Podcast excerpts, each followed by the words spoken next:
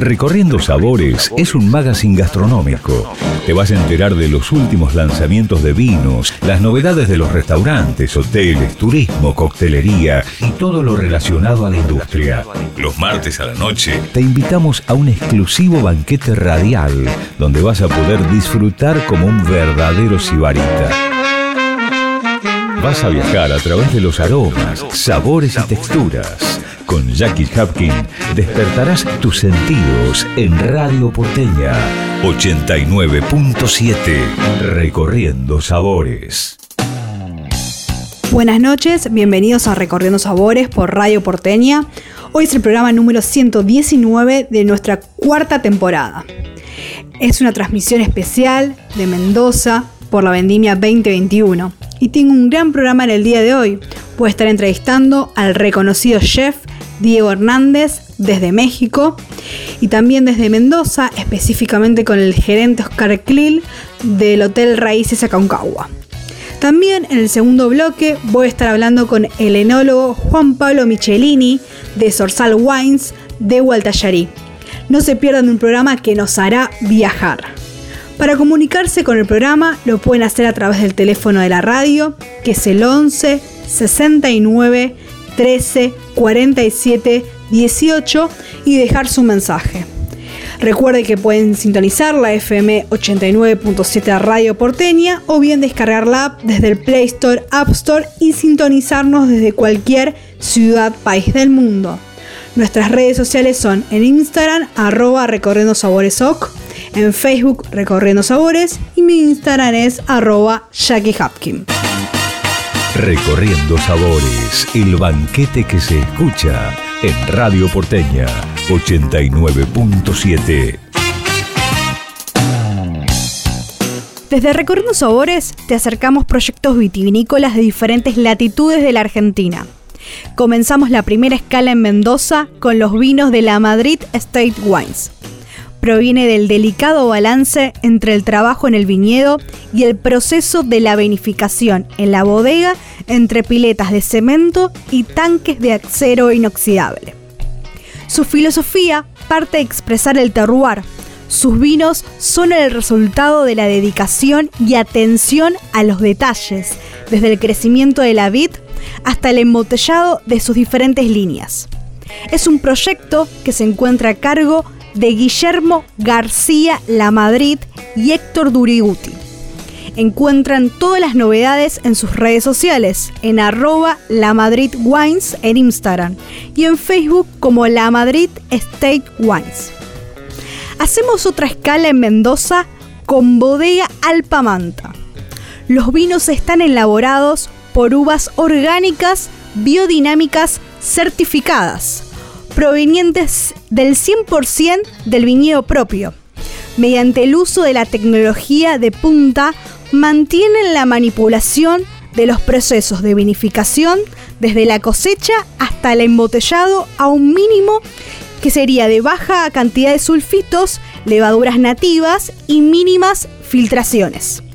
Para más información pueden visitar su sitio web alpamanta.com o en Instagram arroba alpamantawines.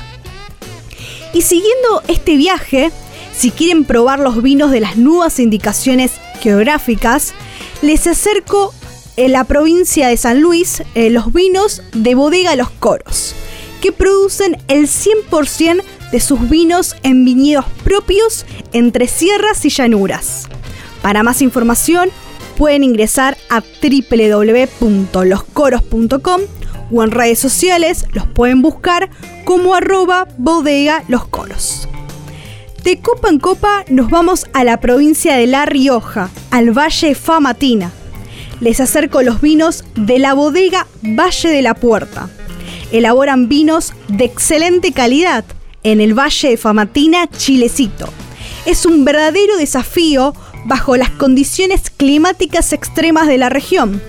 Para más información pueden ingresar a www.valledelapuerta.com o en redes sociales los pueden encontrar como arroba bodega Valle de la Puerta.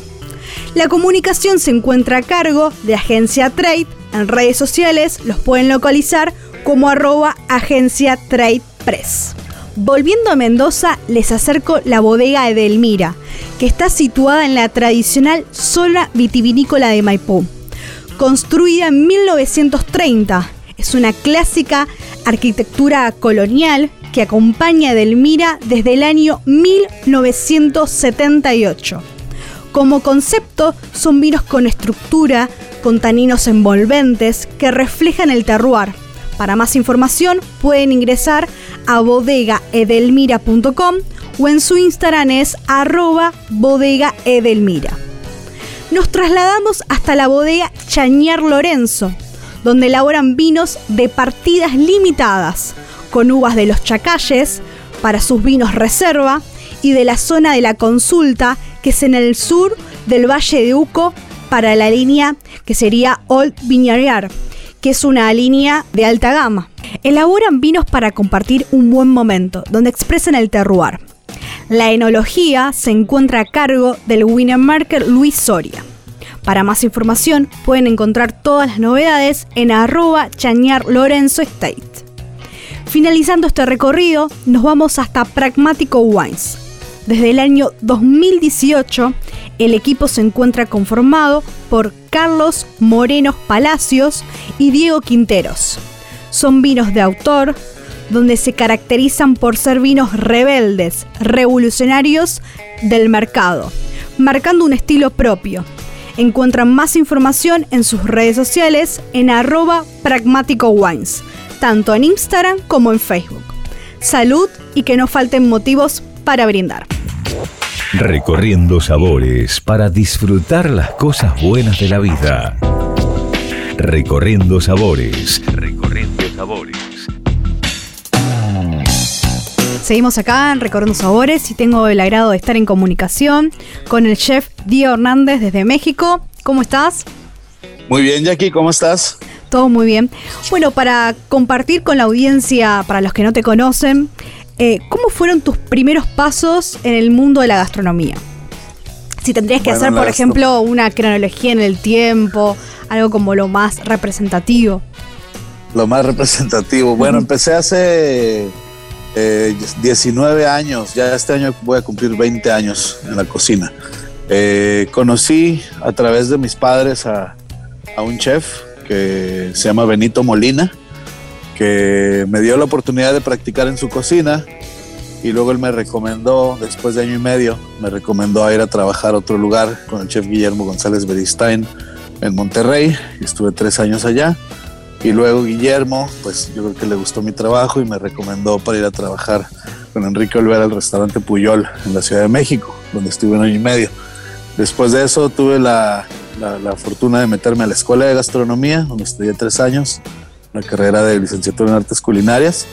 Y, digo la fortuna porque, porque recibí una beca por currículum, eh, porque resulta que estos tres cocineros con los que empecé mi formación, pues en su momento eran los tres mejores cocineros que había en México. Entonces eh, fue, fue mera casualidad que mi primer contacto haya sido con Benito y, de ahí la cadena fue sucediendo, ¿no? Pero al día de hoy Enrique Olvera yo creo que es uno de los chefs más Un referente. de todo el mundo. Totalmente, de acuerdo.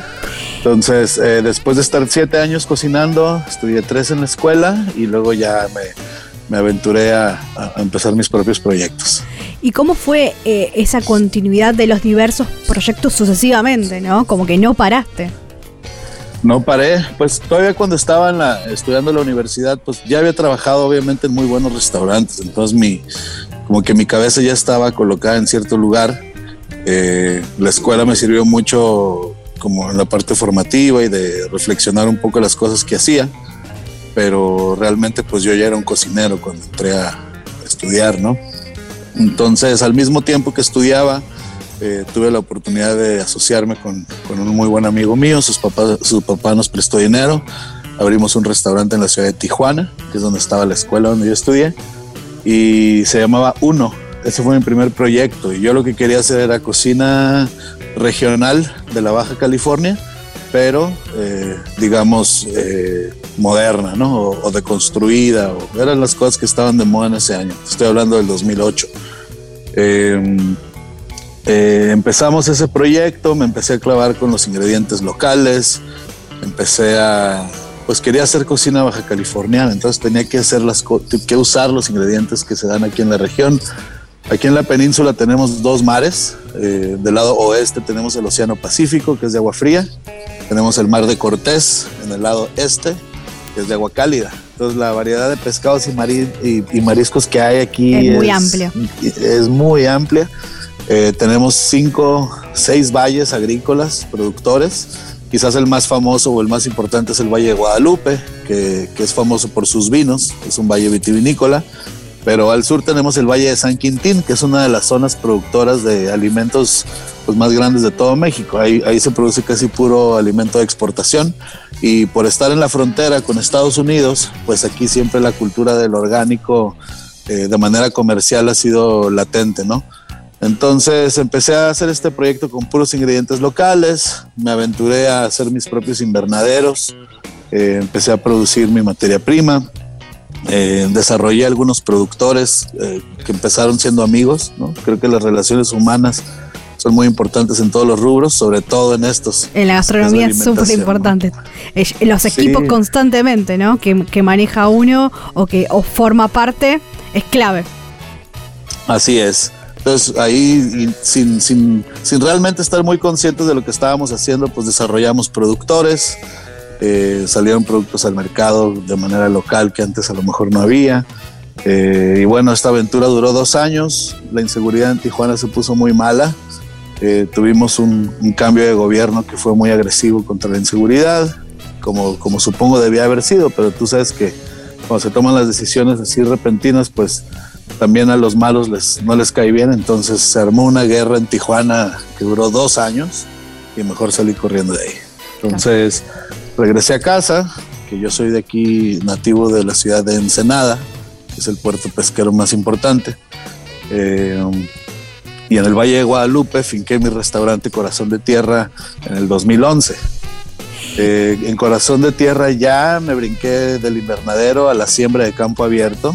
Entonces hicimos un concepto orgánico, sustentable, de temporada, donde el menú cambiaba todos los días según la cosecha que hay algún producto, por ejemplo, dentro de, corazón, ¿no? De, tierra, que, que, que, destacás, ya te registras, digamos, te, por temporada siempre, ¿no? Pero los productos autóctonos de México, si tendrías que decir, ¿cuáles son?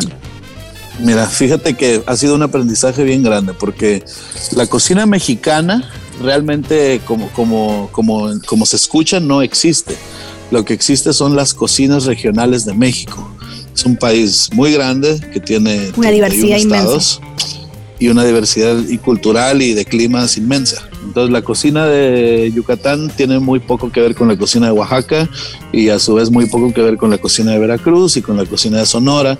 Y aquí en Baja California nosotros somos uno de los estados más nuevos de la República porque se le se unió, digamos que siempre fue territorio federal, pero no tenía el nombre o, estaba en la división política como Estado hasta 1960. Entonces, en, esa, en ese año es cuando se construyó la carretera que unió la península con el resto del país. Entonces, digamos que de una manera eh, un poco extraña, pues más bien Baja California, en vez de ser una península, parecía una isla, porque estaba desconectada, ¿no? Entonces, la forma en la que se dio la vida y la cultura por acá fue muy distinta. Al, ser frontera, siempre fue tierra de migrantes. Entonces, hay mucha gente de todo el mundo que vive acá. La pesca de Ensenada es muy buena porque la pesca es japonesa. Hubo migraciones de familias a, principios de 1900, finales de 1800, que se afincaron acá y ellos fueron los pescadores que iniciaron todo el asunto. Eh, en el Valle de Guadalupe pues llegaron los españoles, italianos, había muchas familias rusas que se dedicaban a criar gansos y corderos. Entonces hay una diversidad cultural grande, ¿no? Y si Entonces, perdón, y si tendrías que, por ejemplo, compartir con la audiencia em, algún plato que se destaque, que a lo mejor que sea tuyo de la ciudad de Ensenada, em, como, como ícono, que vos digas, bueno, es lo más característico. Mira, el más famoso o el que ha trascendido fronteras son los tacos de pescado, ¿no? Que le, que le llaman tacos de pescado estilo baja o baja fish tacos o le llaman de diferentes maneras, pero básicamente es pescado Eh, son tiritas de pescado rebozadas en un, en un capeado que está hecho con cerveza y con mostaza. Y luego van fritas en manteca de cerdo.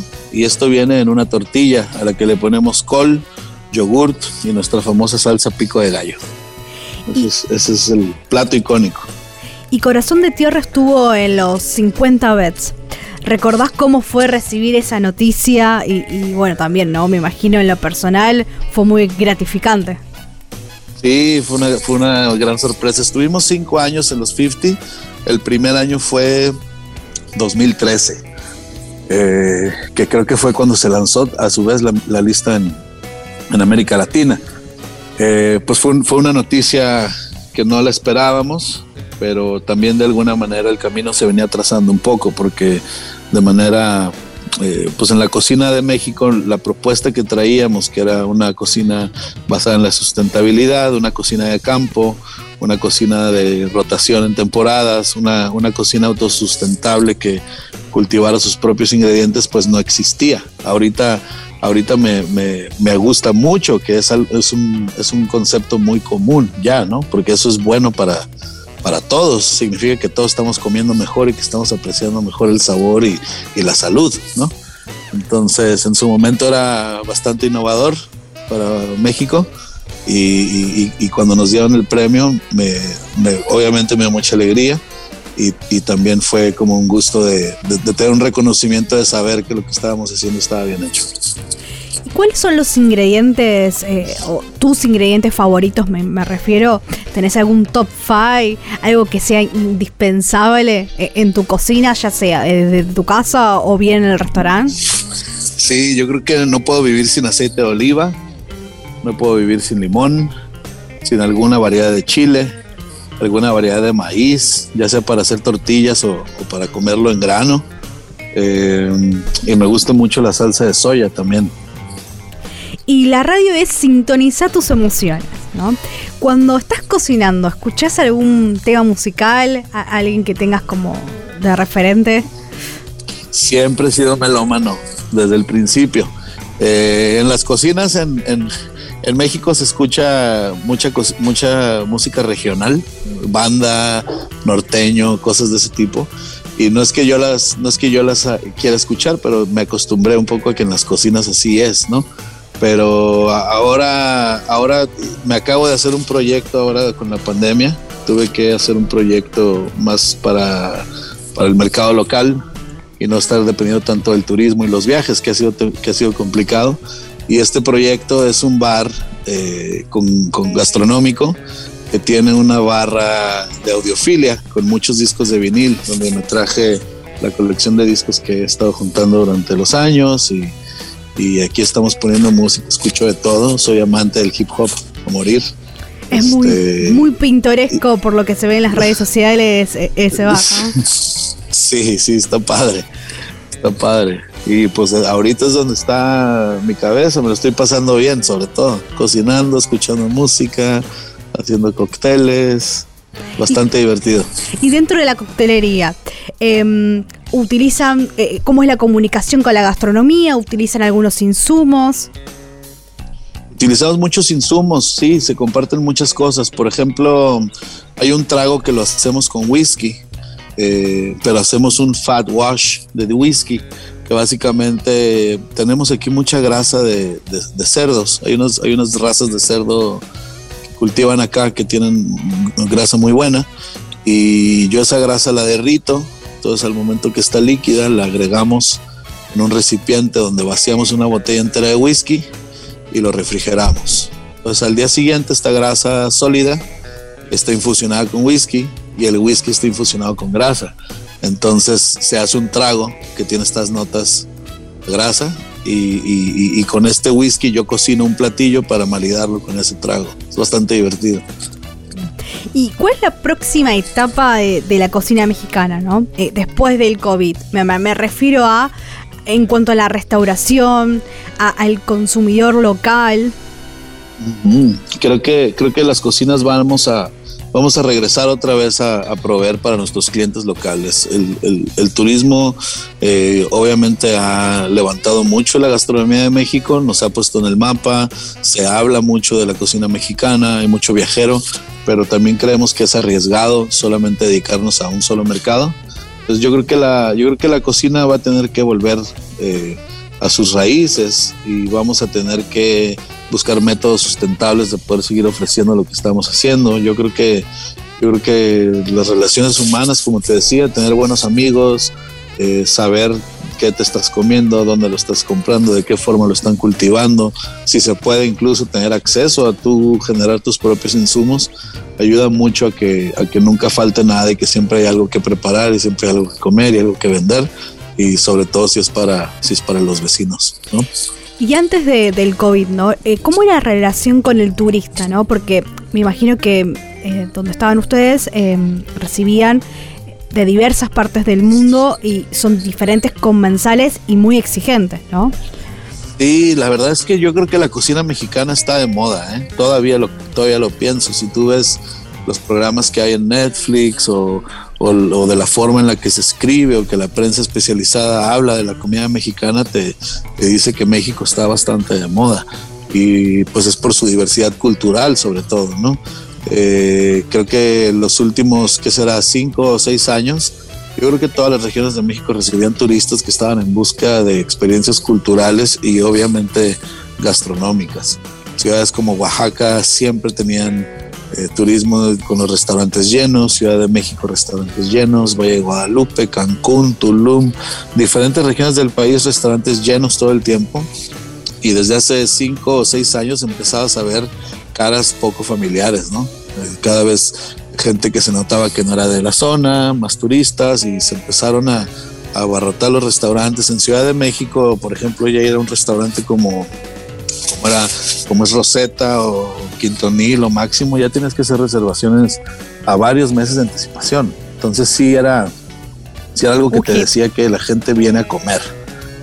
A vivir la experiencia gastronómica, ¿no? Completa, como desde que pasó esa puerta, entró ese restaurante, desde su ambientación, bueno, eh, obviamente la gastronomía, la música, eh, la coctelería, es como, es un, es un todo, ¿no? El servicio. Sí es. Sí, el, y el servicio en México, en la Ciudad de México en particular, es muy bueno. Es, muy especial de la manera en la que te tienen ahí. Y nosotros que estamos en, otras partes del país, siempre estamos comparando eso, ¿no? debemos de llegar al nivel de servicio que tienen en Ciudad de México. Las cocinas, pues todas serán distintas, pero el servicio de ahí, la verdad es que son, lo han perfeccionado de una manera increíble. ¿Y cómo es tu relación con el mundo del vino? Me imagino, por ejemplo, a la hora de pensar o diseñar esa carta o, los, productos que ah, bien te regís por temporada, pero bueno, me refiero a los maridajes, la selección de vinos, ¿cómo es con tu equipo? Pues mira, yo he tenido muy cercano el, vino desde pequeño por la zona en la que crecí y mi restaurante aquí en Valle de Guadalupe pues ha estado hasta abril adentro de una vinícola, ¿no? de, la, de la vinícola Benacaba. Entonces digamos que incluso en casa teníamos teníamos vinos donde, donde se diseñaban para la, carta del restaurante. Eh, ahora pues obviamente los tiempos han cambiado bastante, muchas bodegas están cerradas, mi restaurante sigue cerrado de momento, eh, pero pues en 10 años hemos aprendido muchísimo de vino, conocemos a todos los productores, las bodegas, estamos pendientes de sus añadas y todo esto de manera local. Ahora el riesgo que se, que, que se corre es que te acostumbras al paladar de los vinos de aquí, ¿no? Entonces de, pronto sí es muy importante salir y probar otras cosas, identificar diferencias en terroir, en tipos de, uvas, varietales, vaya. Eh, es muy importante conocer vinos de fuera. Sin embargo, yo creo que el 90% de las cartas de los restaurantes que hay aquí, todas son de vino regional. Entonces, eso es, eso es donde más nos relacionamos. Y, una bonita ventaja de estar en una zona vinícola es que puedes probar en los caldos en sus diferentes procesos. Entonces, no solamente servir vinos directo de botella, sino puedes de pronto tener eh, algunos maridajes con vinos directo de barrica o incluso con, con jugos recién prensados a cierto porcentaje de fermentación, ¿no? Entonces son buenas, son buenas prácticas también para adentrarnos al mundo del vino. ¿Y cómo ves las tendencias actuales de, gastronomía, pero me refiero a nivel mundial, ¿no? Porque pasaste por diversas eh, cocinas del mundo, te nutriste y, tenés otra perspectiva, ¿no? Sí, pues mira, ahorita, desde hace varios años creo que la, tendencia hacia el minimalismo asiático es muy latente. En casi todos los restaurantes, eh, desde los países nórdicos hasta América Latina, ves eh, esta estética minimalista, a lo mejor de pronto un poco japonesa, ¿no? Eh, todo parecería que va por ahí. En cuestión de sabores, eh, pues sí, sigue Asia también muy presente, hay muchos, muchas técnicas, muchos eh, tipos de, de, añejamientos propios de esa cocina que se están empezando a usar con ingredientes locales de, de donde sea que estemos hablando. Y, y también el, el, el, uso de los ingredientes locales sustentables e incluso silvestres está presente en todas las cocinas. Todo el mundo está viendo hacia adentro en vez de estar viendo hacia afuera. Todo el mundo está buscando identidad. Estamos tratando de presentar nuestra mejor cara y creo que esa es la, la, tendencia sobre la que hemos venido trabajando. Y yo creo que la que viene va a obligar a muchas eh, empresas ya consolidadas a migrar hacia la sustentabilidad. Realmente creo que esa es la vía eh, creo que eso es lo que nos ha enseñado esta situación. Creo que son las mejores formas de comer, las mejores prácticas para trabajar y la mejor manera de cuidar la economía. Al final de cuentas es también en ese aspecto es mucho más barato trabajar con un ingrediente fresco de temporada que estar importando algo del otro lado del mundo, ¿no? Entonces creo que los, los negocios eh, tenemos, nos se van a empezar a reestructurar hacia ese lado y, y a ver hacia adentro. ¿Y qué consejo le brindarías al cocinero que te está escuchando y, quiere tener su propio restaurante, pero le da como cierta incertidumbre al margen del COVID, ¿no? Pero me refiero a, que esos miedos que se generan, obviamente, ¿no? Pero cuál es el momento adecuado, qué hay que tener en cuenta, eh, porque puede ser muy buen cocinero, pero todo lo que implica eh, eh, llevar un restaurante adelante es mucho más, ¿no? Sí, pues se requiere mucha responsabilidad sobre todo y como cualquier otro trabajo no es, no es fácil, ¿no? Nada, nada realmente es fácil. Requieres mucha dedicación y empeño y yo creo que la única manera en la que puedes eh, sobrellevar eso sin que realmente se sienta es que tienes que estar profundamente apasionado de lo que haces, ¿no? Porque llevar a cabo una tarea como estas, cuando es algo que no te apasiona, realmente puede ser algo muy duro. Y he visto mucha gente tirar la toalla porque piensan que se están metiendo en algo que no es, ¿no? Entonces, pues sí, la primera parte es tener talento. O sea, el, talento de alguna manera lo puedes aprender, ¿no? O, o, desarrollar, puedes, a lo mejor puedes ser de pronto muy mal cocinero, pero si te empeñas lo aprendes y lo desarrollas y lo puedes llevar a un nivel este, que sea aceptable, ¿no? Pero yo creo que lo segundo definitivamente tienes que estar profundamente apasionado y eso es lo que te va a dictar eh, las ganas de hacer las cosas. Y la tercera cosa es, es, yo creo que tienes que estar en el lugar correcto, en el momento correcto. Y para eso necesitamos el apoyo de todos, ¿no? De las personas, de tener buenas amistades, de tener sanas relaciones humanas, para poder saber cuándo es el momento adecuado de decir, ahora lo quiero hacer, ¿no? Esta es mi pasión, necesito apoyo, hagámoslo, ¿no? Creo que eso es. ¿Y alguna novedad, eh, algún proyecto que quieras compartir que sea de cara de este 2021? El 2021, pues, pues este, este lugar que acabamos de abrir se llama La Bête Noire, que es, está en francés, se llama La Bestia Negra. Eh, la Bête Noire, eh, utilicé esa palabra porque, bueno, la traducción figurativa es la oveja negra. Y las ovejas negras tú sabes que siempre es el, primo raro que no encaja con la familia, este, la persona así como el patito feo, ¿no? Pero en Francia, en Francia también utilizan eso para, para nombrar cosas que son un problema para ti. O sea, de pronto a lo mejor si no, si odias manejar, manejar puede ser tu bête noire. Pero también las bête noires son las personas que, que hacen cambios significativos en la sociedad entonces, con esta propuesta, yo viniendo del, mundo de la alta cocina, eh, quise hacer una propuesta que se acercara más a la gente de aquí en Senada. Al final de cuentas, yo de aquí soy, aquí vivo, aquí es donde salgo y a veces siento que, que, hay, que hay propuestas que me gusta algo, más no, más no completo, ¿no? Hay lugares donde comes muy bien, pero a lo mejor la música no es buena. Hay lugares donde tomas muy bien, pero quizás la comida no lo es. Y vas a lugares donde la música es buena, pero todo lo demás falla, ¿no? Entonces lo que quisimos hacer es un proyecto que se acercara a las personas. Eh, junté profesionales para poder hacer esto. Eh, uní a un gran amigo que también es melómano y es DJ, que es el que nos, nos, nos apoya aquí con toda la parte del audio.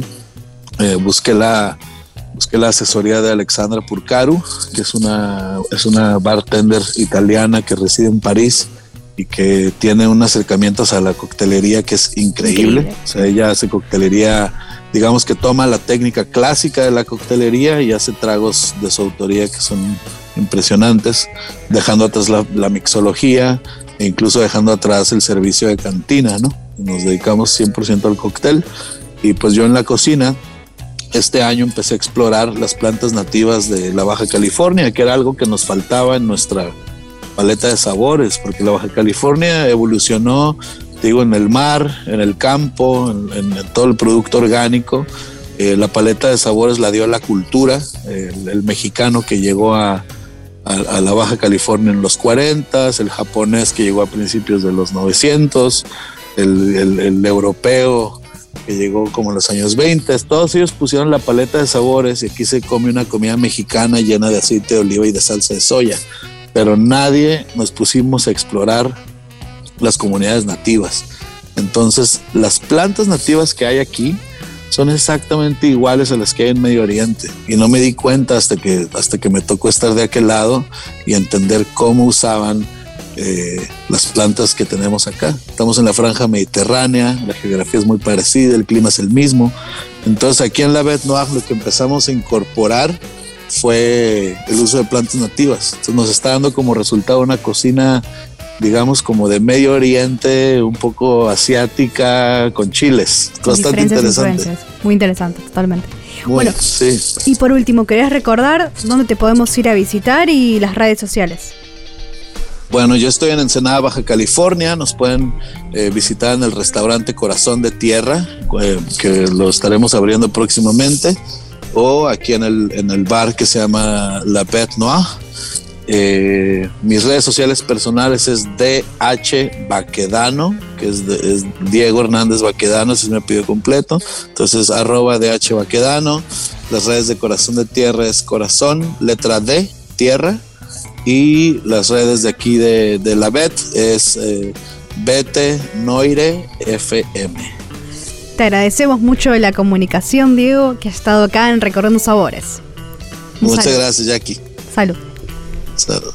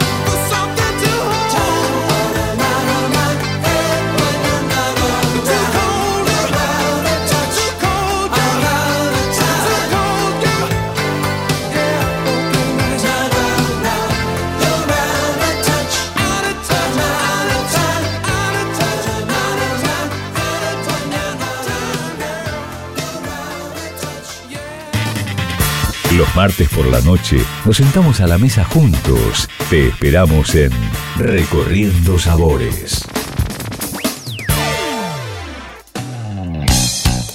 Seguimos acá en Recorriendo Sabores, estamos en el Hotel Raíces Aconcagua con el gerente Oscar Clil. ¿Cómo estás? Hola, buen día, ¿cómo están ustedes? Bienvenidas a Mendoza y a, nuestro hotel. Para poner en contexto a la audiencia, ¿cómo surge el proyecto de Raíces y cuál es la identidad y filosofía del proyecto? Bueno, Hotel Aconcagua es un hotel muy clásico de Mendoza, es uno de los primeros cuatro estrellas que tiene la ciudad y más o menos en el año 2015 empezamos a, considerar el proyecto, a analizar una forma de cambiar un poco eh, lo que es la imagen y, adecuar eh, ese clásico que tiene el hotel, ese estilo clásico, a una mm, a hacer algo distinto y adecuado a, las nuevas tendencias. Entonces, em, teniendo en cuenta también que la empresa tiene otro hotel en Iguazú, que es el Hotel Raíces Esturión, también otro clásico eh, de, la hotelería misionera. Entonces, este, bueno, un poco en consonancia con ese estilo de ser hoteles clásicos de, cuatro estrellas, hoteles grandes, por sobre todo tenemos en este caso 150 habitaciones, en el de Iguazú eh, más de 120. Tienen muchas particularidades, fueron construidas para el Mundial 78, entonces hay, cuestiones que, se asemejaban mucho en términos de, estructura y de, historia. ¿no? Entonces, este, aprovechando todo lo que tienen de, bagaje histórico y eh, eh, confianza y arraigo dentro de la población, se pensó en incorporar eh, algunas cuestiones que lo permitan que el hotel siga siendo un clásico, pero que también tenga una, perspectiva adecuada a la hotelería eh, mundial o al, formato hotelero que, se viene. ¿no? Entonces, bueno, se hizo todo en, el sector de la planta baja, se hizo toda una remodelación importante, una inversión que demandó mucho tiempo y esfuerzo y la recepción del hotel se mudó al segundo piso, al lado de la piscina. Es decir, eh, el hotel tiene un centro urbano que está eh, en la planta baja, después toda una serie de, de, espacios comerciales en el primer piso y recién la parte hotelera específicamente comienza en el segundo piso. Eh, eso es un poco lo que se hizo eh, pensando en, un público eh, clásico. El turista local e internacional, para que tenga diversas también propuestas dentro del hotel. Exactamente, es una forma de aprovechar mejor los espacios, porque tenemos somos uno de los hoteles que más espacio abierto tiene en el centro de Mendoza, si ustedes se ponen a ver, estamos enfrente de una plaza, pero a su vez tenemos como una plaza dentro del predio, de, tenemos casi una manzana ocupada, entonces es una forma de adecuar todo ese espacio a darle un uso eh, más amplio, un uso eh, en el que se pueda aprovechar mejor eh, y que el turista, ya sea nacional o internacional, pueda aprovechar mejor estar en el centro de Mendoza, pero a su, vez, en un lugar abierto, que hoy, de, paso, ¿no? nos ayuda mucho porque eh, es un hotel que tiene, no es si bien es un hotel de ciudad y es un edificio, tiene esta particularidad de que el turista no se encuentra encerrado, no se encuentra entre cuatro paredes o entre pasillos solamente. Tiene espacios al aire libre, bueno, un espacio es eh, la pileta, la piscina, después, bueno, eh, el, sentido de que tenés vista, está bueno eso, ¿no? Sí, por supuesto, estamos frente a una plaza, el desayuno, por ejemplo, está en un salón que está a, varios metros del edificio principal, es decir, eh, uno tiene la, casi la obligación de, estar en un espacio abierto, ¿no? Y eso nos ayuda mucho porque nos, podemos ser percibidos hoy en esta ocasión como, un hotel casi de los que se están usando mucho en, época de pandemia, que son los de, que están fuera de la ciudad, ¿no? Bueno, ¿recordás cuándo fue tu primer vínculo, acercamiento con la hospitalidad, el turismo? Bueno, yo eh, en realidad Siempre fui, o sea, mi pasión fue el turismo. Desde que estaba en la secundaria buscaba, o sea, decidí eh, estudiar turismo, así que estudié licenciatura en turismo. Eh, ya mientras estudiaba trabajaba. Luego, bueno, comienzo trabajando en agencias de viajes y en el 2002 me incorporo a la, actividad hotelera, específicamente eh, en, esta empresa, en el hotel que está en Puerto Iguazú hice este trabajo cinco años en, Iguazú y luego, eh, bueno, me vine a vivir a Mendoza. Así que es bastante extensa, no sé si reconocida, pero sí extensa por lo menos. Bien, y por ejemplo, en, cuestión al huésped, ¿no? Em, ¿Cómo ves la evolución eh, en estos últimos años? Bueno, en los últimos años hubo una evolución importante por, la incursión de la tecnología. En realidad esto eh, podría decirte que en el año 90, 90 y cuando, cuando comienzan todas las tendencias nuevas de Internet, ya se empezaba a, visualizar en esa época como estudiante, se veía las, tesis de, grado estaban relacionadas con, los nuevos canales de comercialización y todo lo demás, era como una, como una ver el futuro, ¿no?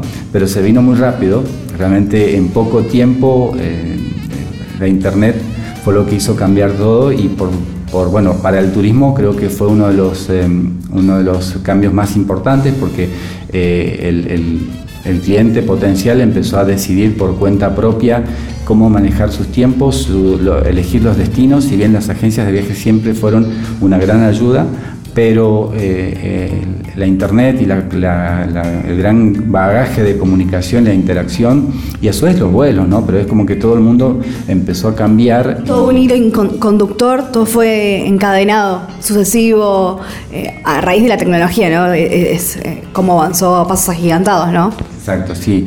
La tecnología ayudó muchísimo y permitió a que mm, muchas empresas que, hoteles en este caso, que no tenían una gran trayectoria, un nombre incorporado en, el, área comercial, pudiesen eh, estar disponibles y estar casi al mismo alcance que, alguien, que una cadena, supongamos. Así que eh, permitió eh, una, igualdad de oportunidades o, mejorar las oportunidades de comunicación y de, exposición hacia el nuevo cliente. Y el cliente, por su parte, tiene una, una, oferta más amplia, o sea, tiene una... una un abanico, una, diversidad. Para, para poder, este, bueno, disfrutar más.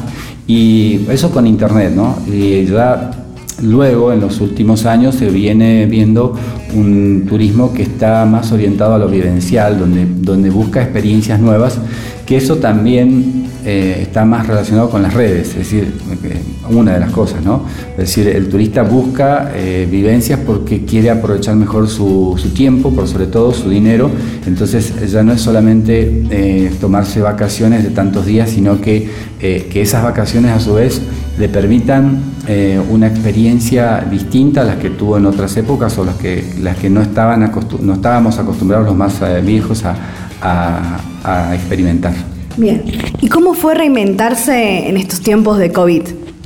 Bueno, eh, un factor importante fue mm, eh, que pudimos en el en el año, en el año pasado, sí, cuando comienza la pandemia, bueno, con todas eh, las, cuarentenas que se tuvieron que hacer en los ingresos a cada provincia, nuestro hotel fue uno de los que recibió eh, una gran cantidad de, pasajeros que estaban eh, viajando por el mundo y tuvieron que hacer 14 días de cuarentena antes de ingresar a Mendoza o durante el ingreso permanecer alojados aquí. Eso nos permitió, eh, bueno, e-, ese tipo de, alojamiento, ¿no? Alojamiento con, pensión completa nos permitió eh, conocer mucho sobre protocolos, ¿no? porque en ese caso no estábamos trabajando con turistas como pueden ser hoy ustedes que, saben que no están enfermas. Es gente que venía y con un alto, sin testeo, en ese momento todavía no habían testeos, o en algunos casos sí, pero no todos, los que venían desde otra provincia no, se les exigía. Por lo tanto, había un alto potencial de, contagio si es que el turista estaba eh, con, el, virus. Eh, nosotros tuvimos que extremar mucho los protocolos, aprendimos muchísimo, obviamente, con, todas las medidas eh, que, que nos fueron bajando del Ministerio de Salud y el Ministerio de Turismo de la provincia, pero eso, bueno, Estuvimos trabajando de, esa forma hasta octubre y eh, resalto que, nos sirvió como experiencia para hoy poder implementar los protocolos y por sobre todo capacitarnos nosotros en ese ámbito.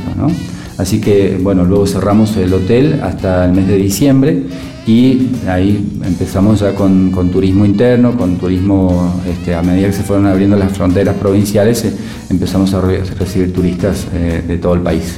Bien, ¿y cuál es la mejor época para visitarlos? Bien, eh, yo creo que estamos en la mejor época. Mendoza en enero tiene mucho calor, pero ya en febrero empieza a ser un poco más, menos caluroso, más húmedo y en marzo viene la vendimia. Es decir, si bien hoy no se va a hacer la fiesta de la vendimia de la, de la manera presencial que se hicieron en otros años, eh, Mendoza tiene esa, esa, ventaja de que la vendimia no es solamente la fiesta, es, es justamente la, la cosecha la experiencia y, todo lo que transcursa, transcurre alrededor, ¿no? Exacto, es lo que hablábamos hoy de, la experiencia. O sea, nos visitan y, yo aconsejo visitar Mendoza porque uno puede acercarse no solamente a, las, viñas, sino hay, hay este, otro tipo de, actividades eh, comerciales en Mendoza, como ser la hortícola o Después también todos los eh, atractivos turísticos, ¿no? Pero hacer, hacer actividades en Mendoza en esta época es muy buena y, va hasta entrado el mes de, mayo, que eh, se produce todo el otoño. Es decir, primero la vendimia, es decir, las cosechas, y luego mm, el otoño. El otoño mendocino es muy, muy pintoresco. Así que eso también es lo que recomiendo hacer. Por último, Oscar, ¿querés recordar el sitio web y cómo los podemos contactar? Bueno, nuestra página web es eh, eh, raícesdelplata.com. Ahí, mm, una vez ingresado, nos pueden encontrar también con un número de WhatsApp que es de atención permanente y las redes sociales eh, están incorporadas a la página, así que una vez que nos ingresan nos pueden ver. Te agradecemos mucho por habernos recibido y por compartir desde acá de Recorriendo Sabores.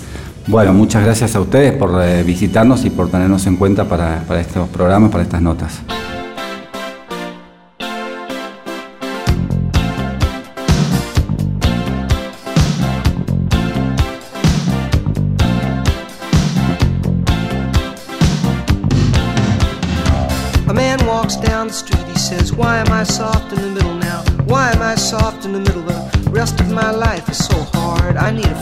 Opportunity. I want a shot of redemption. Don't want to end up a cartoon in a cartoon graveyard. Bone digger, bone digger, dogs in the moonlight. Far away, my well lit door. Mr. Beer Belly, Beer Belly, get these mutts away from me, you know. I don't find this stuff amusing anymore. If you'll be my bodyguard, I can be your long call you Betty, Betty. When you call me, you can call me out. A man walks down the street, he says, Why am I short of attention? Got a short little span of attention, and oh, my nights are so long. Where's my wife and family? What if I die here? Who'll be my role model now that my role model is gone? Gone. He ducked back down the alley with some uh, roly poly little bat faced girl. All along, along, there were incidents and accidents, there were hints and allegations. If you'll be my bodyguard, I can be your long lost pal. I can call you Daddy, and Daddy, when you call me,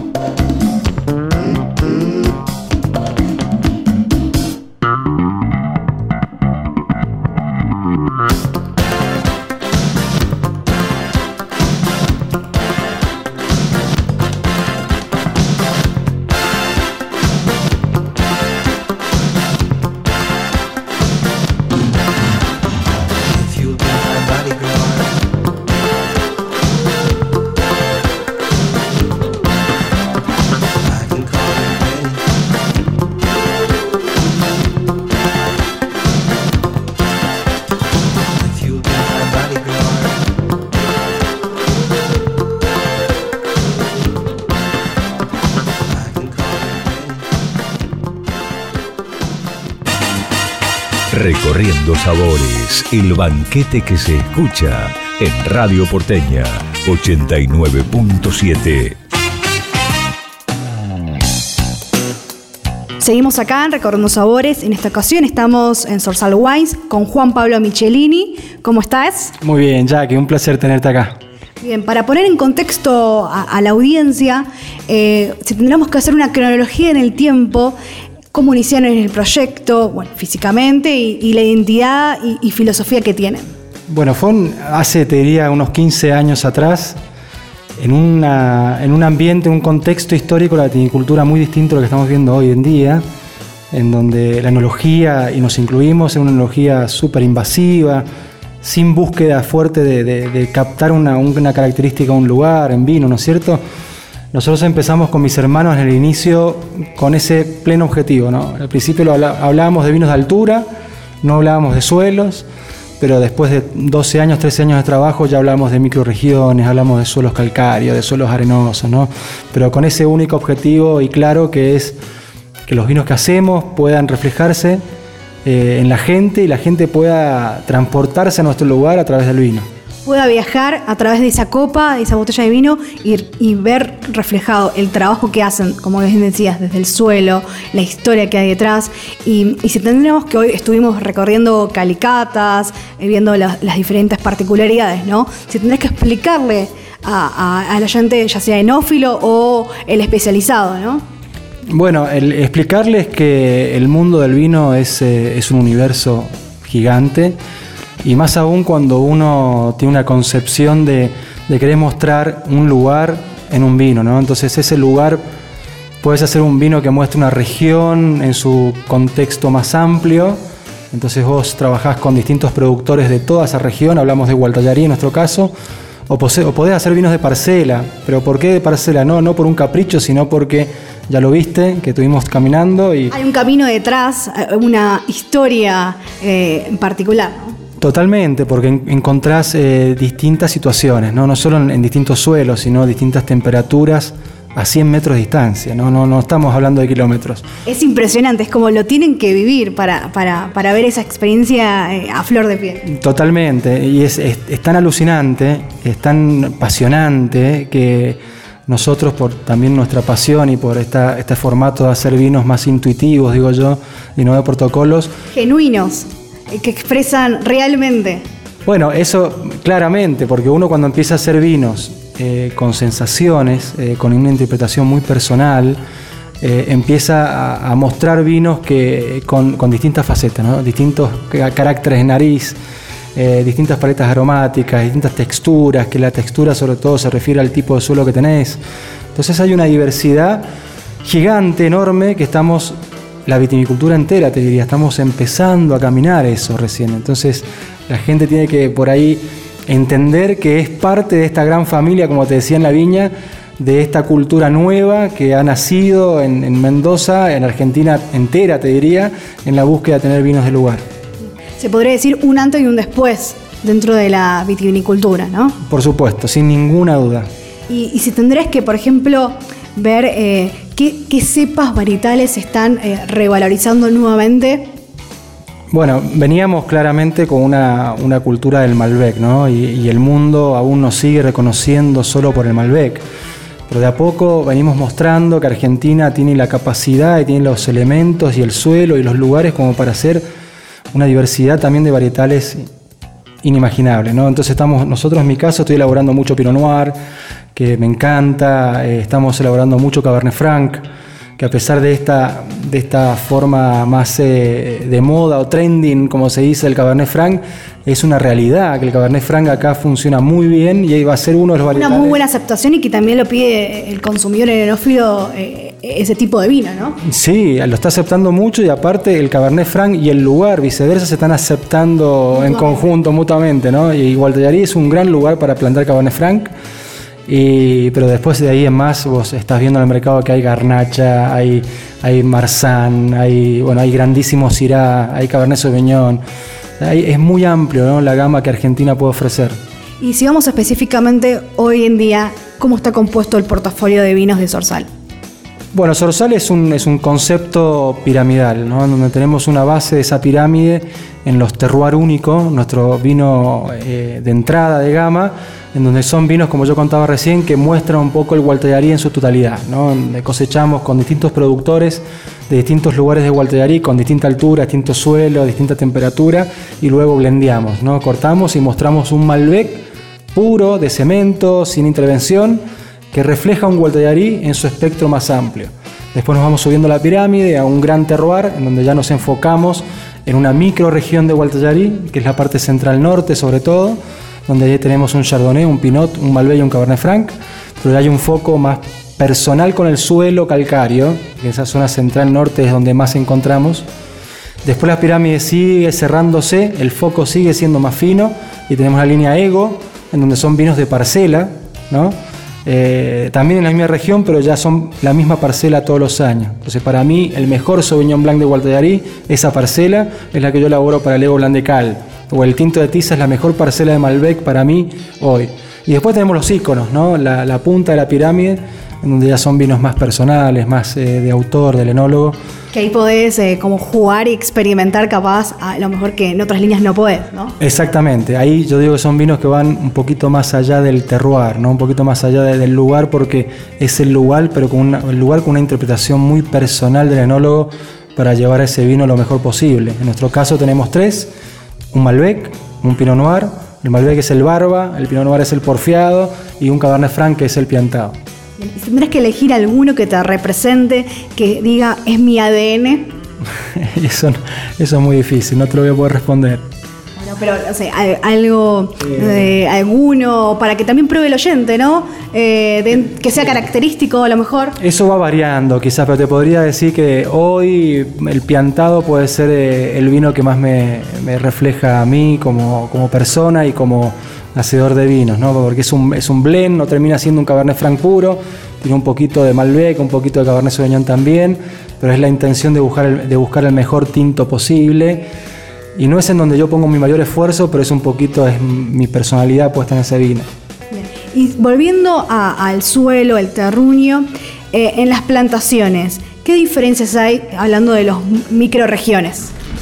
Bueno, primero que nada, eh, tenés que buscar en el lugar tu entorno, qué ves en el entorno, qué sentís en el entorno, en qué, altura estás, cuánto UV tenés, cuánto sol tenés y no solo eso, sino qué tipo de suelo tenés, que eso te va a llevar a, entender cómo vas a regar ese viñedo. Entendamos que Mendoza, Argentina, es una viticultura de riego, ¿no? que está muy influenciada por el riego, por la montaña. Entonces ese riego que hay que cuidar mucho el agua, hay que entender cómo la viña, cuánto necesita exactamente de agua y no más de eso y no menos, ¿no? para que viva sana.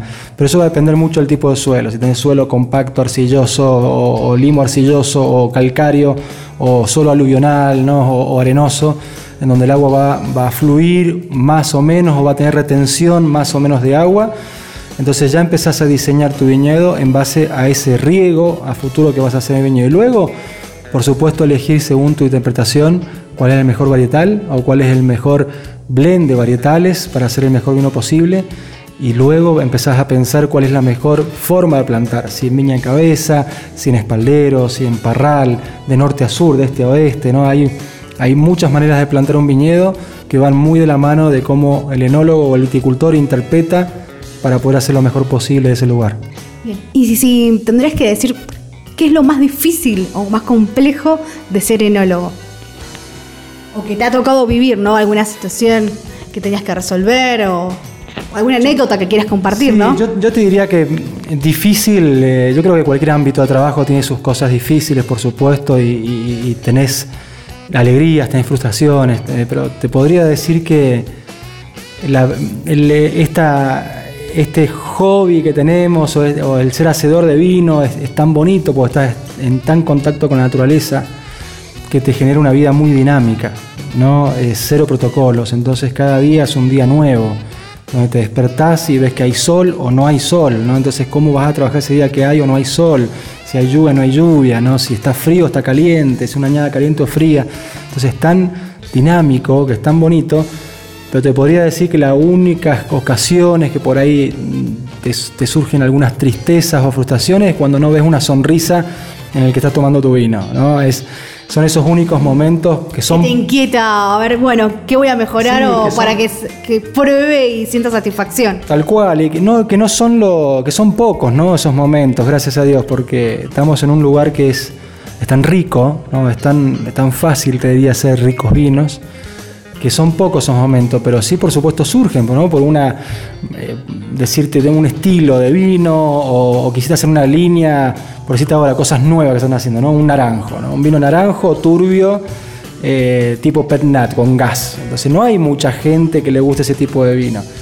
Y vos pusiste mucho esfuerzo en ese nuevo modelo de vino, ¿no? Y, mucha energía. Ahora, a la hora de probarlo, podés llegar a experimentar o tener esa- esas- esos momentos, esas situaciones de no sonrisa o mala cara o, inquietudes, ¿no? Entonces esos momentos quizás son los más complicados porque hay, hay tanto trabajo detrás, tantos años de buscar una viña para hacer ese vino posible, tanta gente que trabajó en el campo, vos lo viste, ¿no? Las 30, 40, 50 personas están atando la viña, preparándola para la cosecha, lo que sea, que llegás al momento y lo, lo que más esperás es una sonrisa, ¿no? Entonces, Un momento inolvidable y esa, bueno, ¿qué, qué viene de cara, no?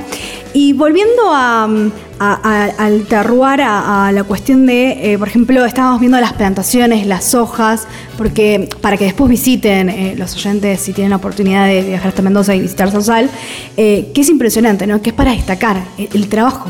Si tendrás que describir un- una parte de, ese, del viñedo.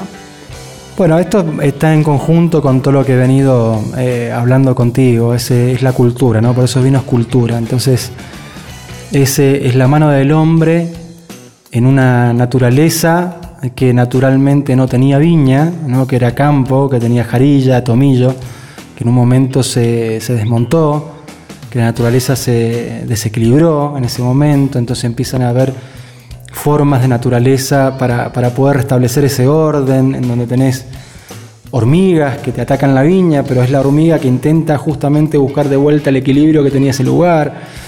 Y cuando vos ves las personas trabajando en la viña, el rayo del sol, haciendo un trabajo que es un cultural pero es muy duro, que se pasan todo el día en, la montaña, el rayo del sol, es emocionante, ¿no? porque finalmente puedes tener una viña alegre, contenta, con una hoja que brilla, que te lo da también el lugar por la- pureza que hay en el lugar, pero puedes tener un racimo como vos los querías y al final del camino lográs un vino que te emociona, que te hace llorar, que te hace vivir momentos únicos, en donde Que te genera sensaciones. que te genera todas sensaciones e incluso te genera el recuerdo, ¿no? Te genera eso de decir La parte emotiva. cuánto, cuánto pasó por ese vino, no solo cuánto pasó por ese vino, sino cuánto, cuánta memoria me empieza a, a- a despertar este vino de mi vida personal. Entonces yo creo que es un todo, ¿no? Es una vida completa. Nosotros decimos que hacemos vino por una por un estilo de vida y no por un trabajo, ¿no? Porque es realmente cultura, es un lugar, es una región que quiere mostrar su producto, su alimento al mundo, ¿no? Entonces ese, es muy lindo ser parte de eso. ¿Y cómo ves a- al consumidor argentino y en el sentido de cómo ha crecido ¿no? en las diferentes facetas? ¿no? ¿En qué faceta, en qué era estamos ahora, actualmente? Yo considero que el consumidor argentino es uno de los más preparados del mundo, eh, realmente. Eh, es como el argentino, ¿no? Somos, tenemos tanta, eh, ¿cómo se dice? Tanta facilidad para adaptarnos al Ve- momento. Ser versátil y también incorporar conocimiento. Exactamente, y no solo por eh, cuestiones de vino, sino las situaciones, las crisis argentinas general. ¿no? en general.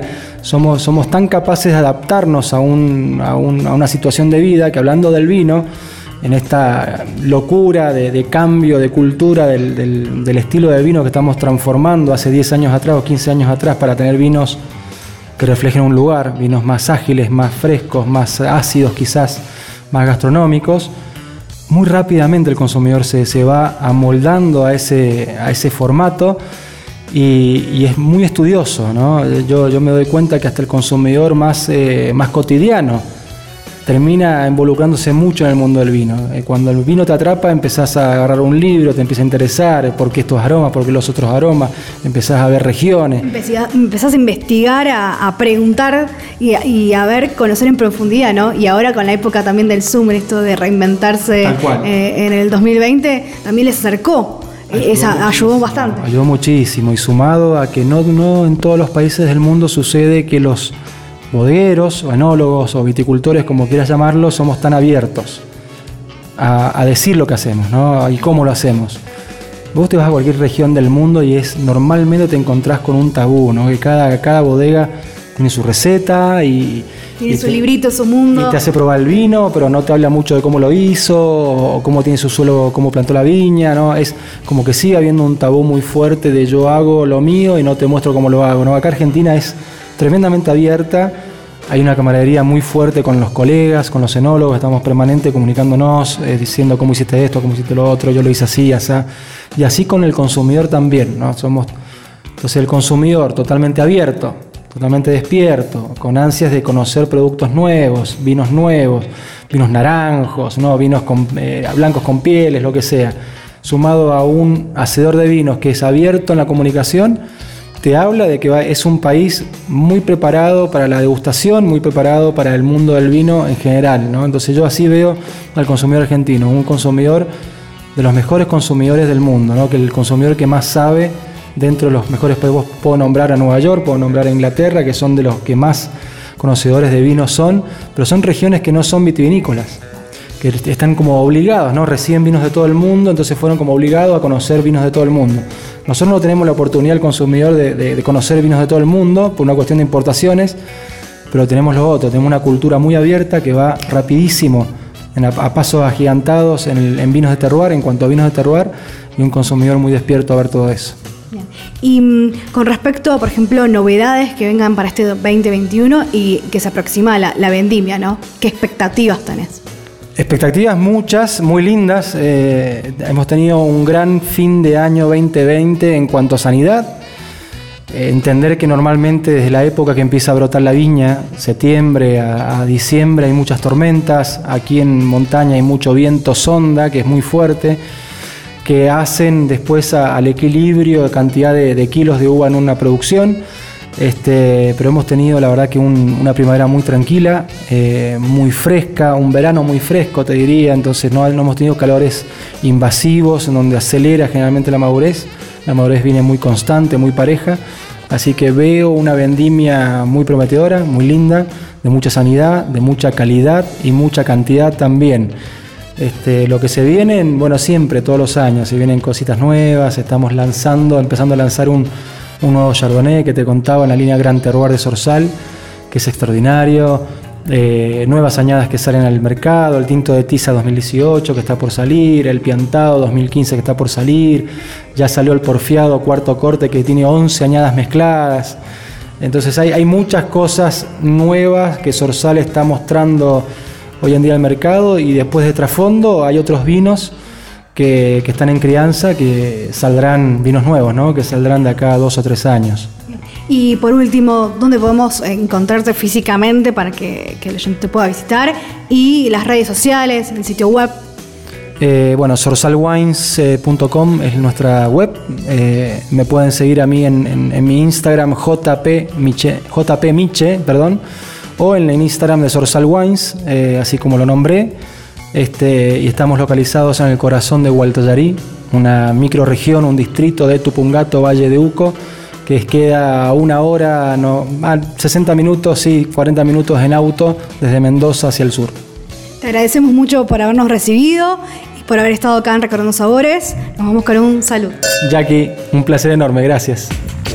Recorriendo sabores para disfrutar las cosas buenas de la vida. Recorriendo sabores. Recorriendo sabores.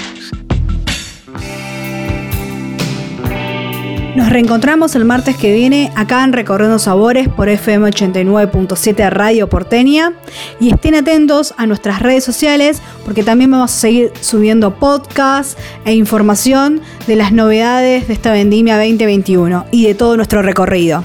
Mi nombre es Jackie Hapkin. Salud.